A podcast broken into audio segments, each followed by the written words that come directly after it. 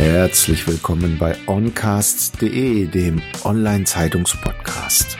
Hier geht es um praktisches Wissen für Ihren Erfolg zum Mitnehmen. Sponsor dieser Episode Success.li als Berater und Agentur mit dem richtigen Softwarewerkzeug neuen Erfolg erreichen. Mehr dazu unter success.li. Mein Name ist Thomas Schmidt und ich bin Ihr Podcast-Host und seit mehr als 30 Jahren Experte für Digitalisierung von Geschäftsprozessen. Los geht's mit dem Business Talk. Ja, herzlich willkommen beim Online-Zeitungs-Podcast. Heute freue ich mich sehr auf Markus Mills. Er ist Vertriebsexperte und noch viel, viel mehr. Aber was er genau ist, auf die Reise nimmt er uns vielleicht jetzt selbst mit. Lieber Herr Mills, wo sind Sie denn hergekommen und wie sind Sie zu dem geworden, was Sie geworden sind? Mhm. Ja, vielen Dank, Herr Schmidt. Ja, wie heißt es so schön, wer nichts wird, wird, wird. Das bin ich geworden. Ich äh, nach einem äh, erfolgreich abgeschlossenen äh, geschlossenen BWL-Studium, den Diplomkaufmann vor, vor vielen Jahren mal gemacht. Äh, da war mir langweilig, dann habe ich noch den Diplom Volkswirt hinten dran gehangen habe einige Jahre in der Wirtschaftsprüfung gearbeitet, KPMG, einer der Big Four heute. Ähm, fand das dann irgendwann zu langweilig, nur rückwärts orientiert unterwegs zu sein. Wenn wir also jetzt im Jahre 2021, äh, wenn ich meinen Job noch ausüben würde, des Wirtschaftsprüfers, würde ich wahrscheinlich Jahresabschlüsse 2020 testieren, was ich persönlich langweilig finde, weil ich es ja viel spannender finde, nach vorne zu schauen in das Jahr 21, 22 und 23. Das hat mich dann dazu gebracht, dass ich Unternehmensberater geworden bin, zunächst angestellter Berater und bin mittlerweile seit über 20 Jahren selbstständig, habe mich im Jahre 2000 selbstständig gemacht mit zwei Companies. Die eine ist die Mills und Comp, die sich, wie Sie gerade schon sagten, sehr, sehr stark auf Vertriebsoptimierung spezialisiert hat. Training, Beratung, Coaching, äh, alles äh, rund um diesen Bereich. Und dann bin ich aber auch noch Geschäftsführer einer zweiten Beratungsgesellschaft der Firma Bergen Group, die momentan sehr, sehr große Nachfrage erfährt, wenn es dort um das Thema Fördermittel geht. Auch ein ganz spannendes Thema. Wenn Herr Scholz seine Bazooka auspackt und Mittel zu verteilen hat, dann rufen momentan relativ viele hier, ich hätte auch gerne was von. Und das ist das, was die Kollegen von der Bergen Group machen. Mhm. Jetzt ist ja Corona in aller Munde. Viele können es gar nicht mehr hören und viele sind davon auch wirklich massiv beeinträchtigt. Wie ja. geht's denn jetzt weiter mit der deutschen Wirtschaft? Ja, das ist eine hervorragende Frage, die wir uns eben auch gestellt haben, als äh, einmal schon gestellt haben im Frühjahr letzten Jahres, als im März dann Corona auch äh, Deutschland erwischte, haben wir die erste Studie durchgeführt äh, mit dem Namen äh, Seid ihr noch zu retten? Und Antwort, ja, wir sind noch zu retten, aber spannend ist, was äh, dort für Ergebnisse ähm, produziert worden sind weil ähm, ich komme darauf später noch zu sprechen, weil wir ein halbes Jahr später dann ähnliche Fragen nochmal gestellt haben. Wir haben also im Herbst 2020 eine Studie gemeinsam mit der Hochschule SRH Heidelberg durchgeführt, wo wir genau diese Frage, die Sie mir gerade stellen, auch gestellt haben. Wie geht es weiter mit der deutschen Wirtschaft? Wie geht es weiter mit euch 220 Unternehmen, die wir befragt haben, Unternehmer, Geschäftsführer? Und die Antworten sind eben sehr vielfältig, die ich kaum in einem Satz beantworten kann, weil sie haben persönliche Implikationen, sie haben unternehmerische Implikationen und sie haben eben auch volkswirtschaftliche Implikationen. Naja, und wenn Sie heute die Zeitungen aufschlagen, werden Sie eben feststellen, es gibt äh, ganze Bereiche und Branchen, die absolut notleidend und darben sind. Solo-Selbstständige, Gastronomie, Catering, Messewirtschaft und viele andere. Naja, und es gibt natürlich die Gewinner der Krise, äh, allen voran die großen amerikanischen Tech-Konzerne, äh, aber auch einige andere Großunternehmen. Also äh, so leicht ist die Frage nicht zu beantworten. Man muss es, glaube ich, sehr, sehr differenziert betrachten. Mhm. Vielleicht schauen wir mal auf den kleineren Mittelstand, mhm. der, mhm. sagen wir mal, wenn man im produzierenden Bereich tätig ist, sicherlich weniger Schwierigkeiten hat, aber überall dort, wo es in die Dienstleistung geht, vielleicht auch für betroffene Unternehmen sieht ja die Situation vollkommen anders aus. Was ja. würden Sie denen jetzt empfehlen, in dieser Situation zu tun? Ja, also ähm, am Ende der Untersuchung, die wir, die wir durchgeführt haben, ähm, haben wir im Grunde genommen vier Empfehlungen festgehalten vor dem Hintergrund ja unserer Befragung und äh, ja und auch letzten Endes des gesunden Menschenverstandes der, äh, der sich ergibt. Es gibt vier massive große Probleme, die es zu beseitigen gilt. Das erste oder der erste Punkt, über den ich gerne sprechen würde, wäre, ist das Thema Unsicherheit. Wir, äh, als ich angefangen habe mit dem Thema Beratung, habe ich gemeinsam mit meinen Kunden Strategieworkshops durchgeführt und wir haben so fünf Jahresperspektiven aufgemalt. Wo möchtest du in fünf Jahren stehen? Da sind wir schon lange von weg und machen haben dann mal drei Jahresperspektiven aufgemacht. Momentan ist es schwierig genug, drei Wochen nach vorne zu schauen, geschweige dann zwölf Monate oder länger. Das ist äh, dem geschuldet, dass wir an der Stelle eine große Ungewissheit äh, vor uns haben. Ähm, Politik ist anscheinend nicht mehr der verlässliche Garant, das, was immer unseren Investitionsstandort Deutschland ausgemacht haben. Verlässliche Rahmenbedingungen, ähm, ein, ein demokratisches, rechtsstaatliches äh, Vorgehen. Das ist nicht länger so sicher, wie es, äh, wie es äh, vor fünf Jahren noch schien. Das heißt, wir haben Unsicherheit an allen Belangen. Wie geht es weiter mit der Politik? Wie geht es weiter mit der Wirtschaft? Genau diese Fragen stellen sich jedem. Das heißt für mich als Unternehmer natürlich, dass ich eine Belegschaft habe, weil Sie den Mittelstand ansprechen, der genau diese Ängste und Sorge dann auch hat. Wie geht es weiter mit meinem Arbeitsplatz? Wie geht es weiter mit unserem Unternehmen? Ähm, Habe ich in einem Jahr überhaupt noch einen Arbeitsplatz oder muss ich mich einreihen in dieses große Heer der ja, Kurzarbeiter, Arbeitslosen oder ähnliches. Das heißt, das wäre die erste Empfehlung, diesen Zustand der Ungewissheit zu beseitigen. So geht es, soweit es geht. Das heißt, klare Führung, klare Kommunikation, klare Motivation der Mitarbeiter und klare Strategien. Ein ganz klares Statement abzugeben. Das mhm. ist das eine, was ich ja an der Stelle vor allen Dingen empfehlen würde. Der zweite Punkt ähm, ist natürlich, es gibt eine Menge Themen, die anzugehen sind. Aber wir beobachten, dass die Welt sich gerade massiv ändert. Das heißt, wenn die Welt sich ändert, wenn meine Kunden sich ändern, wenn Märkte sich ändern, wenn Vertriebskanäle sich ändern, dann muss ich natürlich auch sofort Maßnahmen ergreifen und insbesondere auf den Ebenen Vertrieb, aber auch auf den Ebenen Liquidität und Finanzen sofort Maßnahmen umfänglich ergreifen.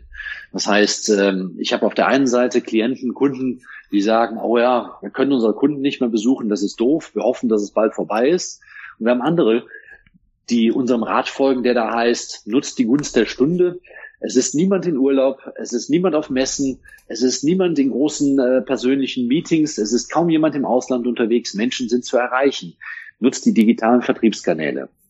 Und damit einhergeht eben der dritte Punkt, ähm, wenn sich Märkte ändern, wenn sich Kunden ändern, wenn sich Gewohnheiten ändern, was heißt das konkret für mich? Das heißt, ich sollte schnellstens, schnellstens darüber nachdenken, was für Änderungen mein Geschäftssystem zu erwarten hat. Und das ist eben das Frappierende. Wir hatten im Frühjahr letzten Jahres eine Studie durchgeführt, da haben 90 Prozent oder die, die, die Mehrheit der Unternehmen haben gesagt, ja, ich habe verstanden, die Welt ändert sich gerade, aber 90 Prozent waren noch nicht damit beschäftigt, sich im eigenen Unternehmen damit auseinanderzusetzen, was das für mich heißt, inwieweit ich neue Leistungsportfolien anbieten muss, entwickeln muss, inwieweit ich neue Kundenkanäle und Partnerschaften angehen muss. Und das Erschreckende ist, dass ein halbes Jahr später immer noch ein Großteil der Unternehmen sich nicht damit beschäftigt, sondern davon ausgeht, dass die Welt wieder so wird, wie sie einmal war, was sie nie wieder werden wird. Und der vierte Punkt ist, so schnell wie möglich die notwendigen ja, Change, Veränderungs- und Transformationsprozesse anzugehen. Mhm. Also der alte Spruch, gehst du nicht mit der Zeit, so gehst du mit der Zeit. Ne? Ja, genau. Äh, so muss man sich fokussieren auf seine zwei Schrauben, die man in der Hand ja. hat. Kosten ja. runter, Umsatz rauf. Ja. Schauen wir mal auf Umsatz rauf, also mhm. Angriff nach vorn. Ja. Was kann man da tun, um jetzt sich richtig aufzustellen, auch vertrieblich richtig aufzustellen? Welche Wege, welche Strategien mhm. sind die richtigen, die man in solch einer Situation verfolgen sollte? Mhm. Ich bin ein großer Freund von äh, Peter Drucker, einer der großen Management-Vordenker des ja, letzten Jahrhunderts, der ist ja vor einigen Jahren verstorben, der gesagt hat, äh, ähm, es gibt die entscheidenden Fragen des Managements, die man sich stellen sollte. Auf der einen Seite gibt es die Frage der Effizienz. Wie kann ich das, was ich tue, ein bisschen besser tun? Aber viel wichtiger als die Frage der Effizienz ist die Frage der Effektivität. Was heißt, tue ich eigentlich die richtigen Dinge?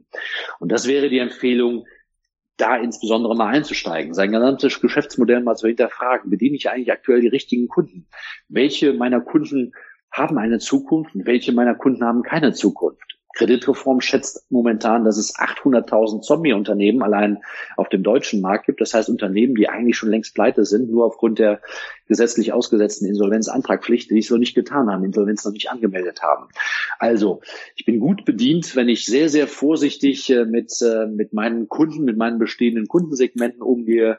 Ähm, Habe ich da einen auch zukunftsträchtigen Kunden, der mir wahrscheinlich auch morgen die Rechnung noch bezahlen können? Ähm, kann ich Vorkasse vereinbaren? Kann ich Anzahlungen vereinbaren? Äh, bin ich in den richtigen Kundensegmenten denn eigentlich unterwegs? Das ist so das eine, dass ich erstmal darüber nachdenke, wie geht es weiter mit meinem aktuellen Kundenportfolio? Ich hatte eben einige Branchen angesprochen, die sehr, sehr, sehr bedroht sind. Ähm, wir haben zum Beispiel, wenn ich von unserer eigenen Struktur spreche, systematisch im März, April letzten Jahres angefangen, für uns zukunftsträchtige Branchen zu identifizieren und dazu gehört natürlich nicht der Tourismus, nicht das Messegeschäft, nicht die Events, äh, aber dazu gehört natürlich IT und Kommunikation, dazu gehört natürlich äh, das ganze Online-Business und ähnliches. Das heißt, an der Stelle sich in Kundensegmente hineinzuentwickeln oder diese zu verstärken, die eine Zukunft haben und sich vielleicht leicht von denen zu verabschieden, die keine haben. Das Zweite, wenn es um das Thema Neukundengeschäft geht, die Gunst der Stunde zu nutzen. Den Spruch kann zwar auch keiner mehr hören, aber er ist wahr. Jede Krise bietet ihre Chancen und nicht zu jammern, wie traurig es ist, dass keine Messen mehr stattfinden und ich nicht mehr reisen kann, sondern sich darüber zu freuen, dass ich an der Stelle eine höhere Schlagkraft habe, dass ich in Sekundenschnelle in ein äh, Live-Online-Gespräch mit meinem Kunden einsteigen kann, der sich auch daran gewöhnt hat und die Möglichkeiten zu bieten, die Digital Selling digitale Vertriebskanäle, Social Media Marketing oder überhaupt Social Selling heute so zu bieten haben. Und äh, meine Kernbranchen, äh, also ich bin sehr, sehr stark im Maschinenbau äh, unterwegs. Das ist eine meiner ähm, Kernbranchen. Da würde ich mal schätzen, grob schätzen, dass mindestens 90 Prozent der Unternehmen diese Chancen noch auch nicht im Ansatz ausnutzen und begriffen haben. Mhm. Also steht uns eigentlich die eigentliche Krise noch bevor? Können wir jetzt noch die richtigen Weichen stellen? Das ist genau der Punkt. Ähm, wir haben äh, genau diese Frage gestellt. Glaubst du eigentlich, wir haben das Schlimmste hinter uns? Naja, wir haben so eine komische Pandemie, äh, wir haben Lockdowns gehabt, aber Wirtschaft ist ja im Wesentlichen eine, eine vertrauensbasierte Geschichte. Ähm, wie heißt das so schön, dass mit dieser sich selbst erfüllenden Prophezeiung, glaube ich, alles wird gut, wird wahrscheinlich auch alles gut. Aber in dem Moment, wo das Vertrauen beginnt zu bröckeln, ich glaube, 2008 äh, sind wir deswegen der ganz großen Krise entgangen, weil sich Frau Merkel und äh, Herr Steinbrück vor die Presse gestellt haben, als man anfing, darüber nachzudenken, ob ich mein Geld von meiner Bank noch äh, bekommen werde. Und sie haben sich vor die Presse gestellt und haben gesagt, wir garantieren euch, das Geld ist sicher. Und das hat dazu maßgeblich beigetragen, dass die Leute eben nicht am nächsten Tag alle zur Bank gerannt sind und versucht haben, ihr Geld abzuheben, weil wäre das passiert, wäre es zur Totalkatastrophe gekommen. Und in genau so einer Situation stehen wir heute auch. Ja, die eigentliche Krise wird noch kommen. Das sagen übrigens 83 Prozent der von uns befragten Unternehmer. Die eigentliche Krise wird noch kommen. Wir haben vielleicht eine Corona-Krise mehr oder weniger hinter uns oder zumindest drei Viertel hinter uns. Aber die eigentliche Wirtschafts- und Finanzkrise wird noch kommen. Darum genau ist es so wichtig, Vertrauen auszustrahlen, Zuversicht auszustrahlen, den Mitarbeitern und überhaupt der ganzen Bevölkerung zu signalisieren, wir sind auf dem richtigen Weg. Momentan sehe ich ein, ein Schwinden an Vertrauen in unsere aktuellen Politikstrukturen, in unsere aktuelle Regierung. Das zeigen ja auch die Umfragen. Und äh, das darf sich eben so nicht weiter fortsetzen, weil wenn das passiert, dann ist die richtige Krise da und dann ist das äh, die Dominosteine, die dann fallen, auch kaum noch aufzuhalten. Mhm. Haben denn vielleicht andere Länder jetzt eher einen Vorteil, Stichwort Bürokratie innerhalb der Europäischen Union, dass die vielleicht schlagkräftiger aus dieser Krise rauskommen und uns damit gleichzeitig überholen? Mhm. Ich glaube, ähm, ohne dass ich jetzt hier irgendwie einer politischen Couleur angehöre, ähm, kann man, glaube ich, schon sagen, dass sich unsere ja, unsere Bürokratiestrukturen, unsere Administration, unsere Regierung nicht unbedingt mit Ruhm bekleckert hat, was äh, das Thema Fließen von zugesagten Hilfen angeht, äh, was das Thema ja führend in Digitalisierung und überhaupt in Infrastruktur, in notwendiger Infrastruktur sind, angeht. Ähm, also ich glaube, da sind wir vor 20 Jahren mal ähm, durchaus besser positioniert gewesen im internationalen Vergleich.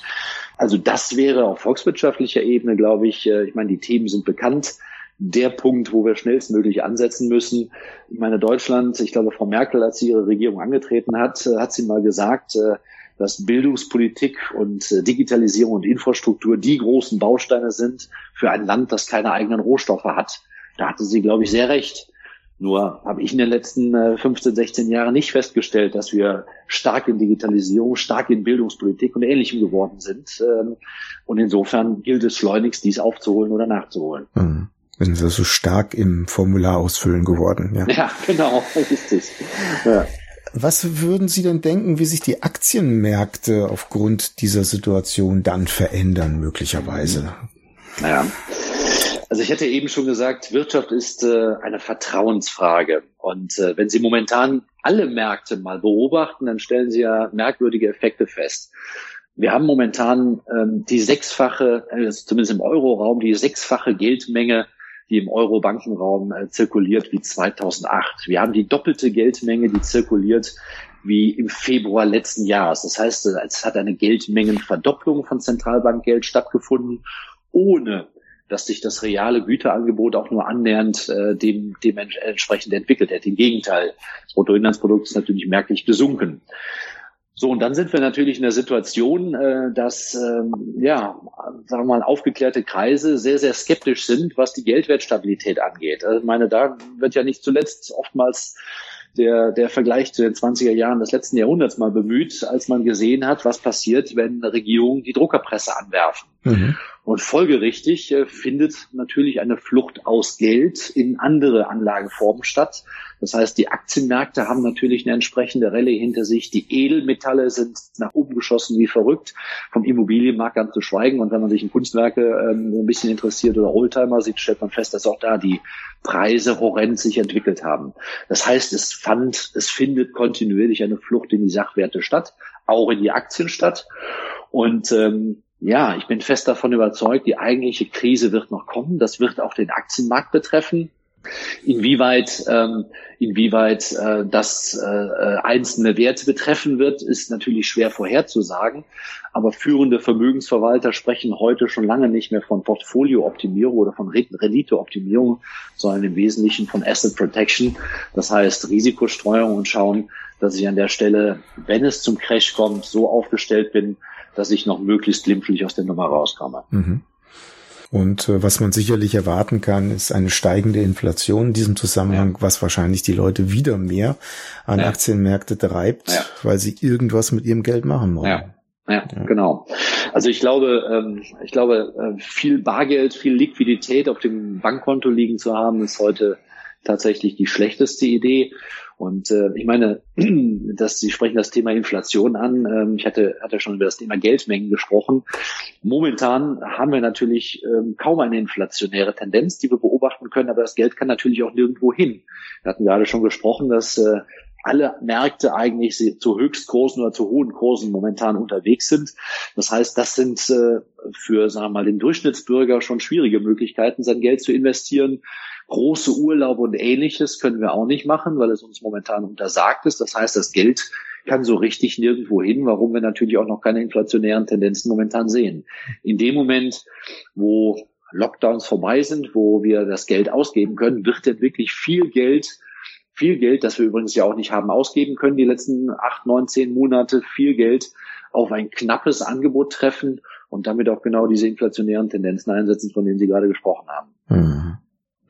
Naja, eine spannende Zeit. Wir werden es erleben. Absolut.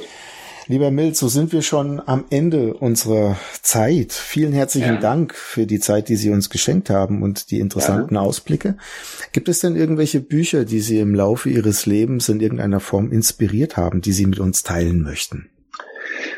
Naja, wenn ich jetzt in mein Besprechungszimmer gehen würde, dann äh, würde ich da eine Regalwand mit ungefähr 3000 Büchern stehen sehen. Das fällt dann natürlich schwer, einige herauszugreifen. Aber ich hatte eben ja schon ein, zwei Namen genannt. Mich hat Peter Drucker sehr, sehr äh, maßgeblich beeinflusst mit seinen intelligenten Fragen, die er gestellt hat. Ein ganz spannendes Buch, das heißt die fünf entscheidenden Fragen des Managements.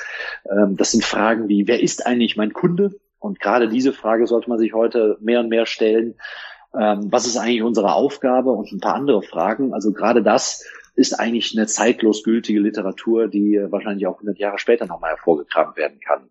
Jim Collins, From Good to Great oder auf Deutsch Der Weg zu den Besten, ist eine hochspannende Lektüre, zählt für mich zu mindestens zu den Top 10 Ratgeberbüchern, wenn es um Management geht, der mal sich angeschaut hat, was macht Unternehmen eigentlich erfolgreich Und er hat da sich gelöst von einzelnen Führungspersönlichkeiten an der Spitze, sondern wirklich, was macht Unternehmen über Dekaden erfolgreich. Ein hochspannendes Buch. Er hat so sieben zentrale Erfolgsprinzipien herausgestellt und auch diese gelten, glaube ich, heute mehr denn je in der Pandemie. Naja, und ganz unbescheiden möchte ich dann auch nochmal auf meine diversen Bücher äh, hinweisen, die ich im Laufe der Zeit geschrieben habe. Da ist vielleicht auch das ein oder andere. Und tatsächlich ist es spannend, äh, die Bücher habe ich in den letzten Jahrzehnten geschrieben. Selbst da greife ich ab und zu nochmal hin und sage, was war da nochmal, was habe ich mir da nochmal für Gedanken zugemacht. Auch da lohnt es sich sicherlich nochmal zu stöbern. Großartig. Vielen Dank, Herr Milz, und viel Erfolg in dieser doch verrückten Zeit. Dankeschön. Vielen Dank, Herr Schmidt. Vielen Dank für das Gespräch. Hat es Ihnen gefallen? Lassen Sie mich wissen, was Ihnen diese Episode gebracht hat, zu was Sie inspiriert wurden oder was Sie mit diesem Wissen jetzt anfangen werden. Gehen Sie dazu jetzt auf tutom.de, also die Ziffer 2 tom.de und kommentieren Sie diese Episode jetzt auf LinkedIn. Vernetzen Sie sich mit mir und verpassen Sie keine weitere Folge des Oncast Podcast. Ihr Thomas Schmidt.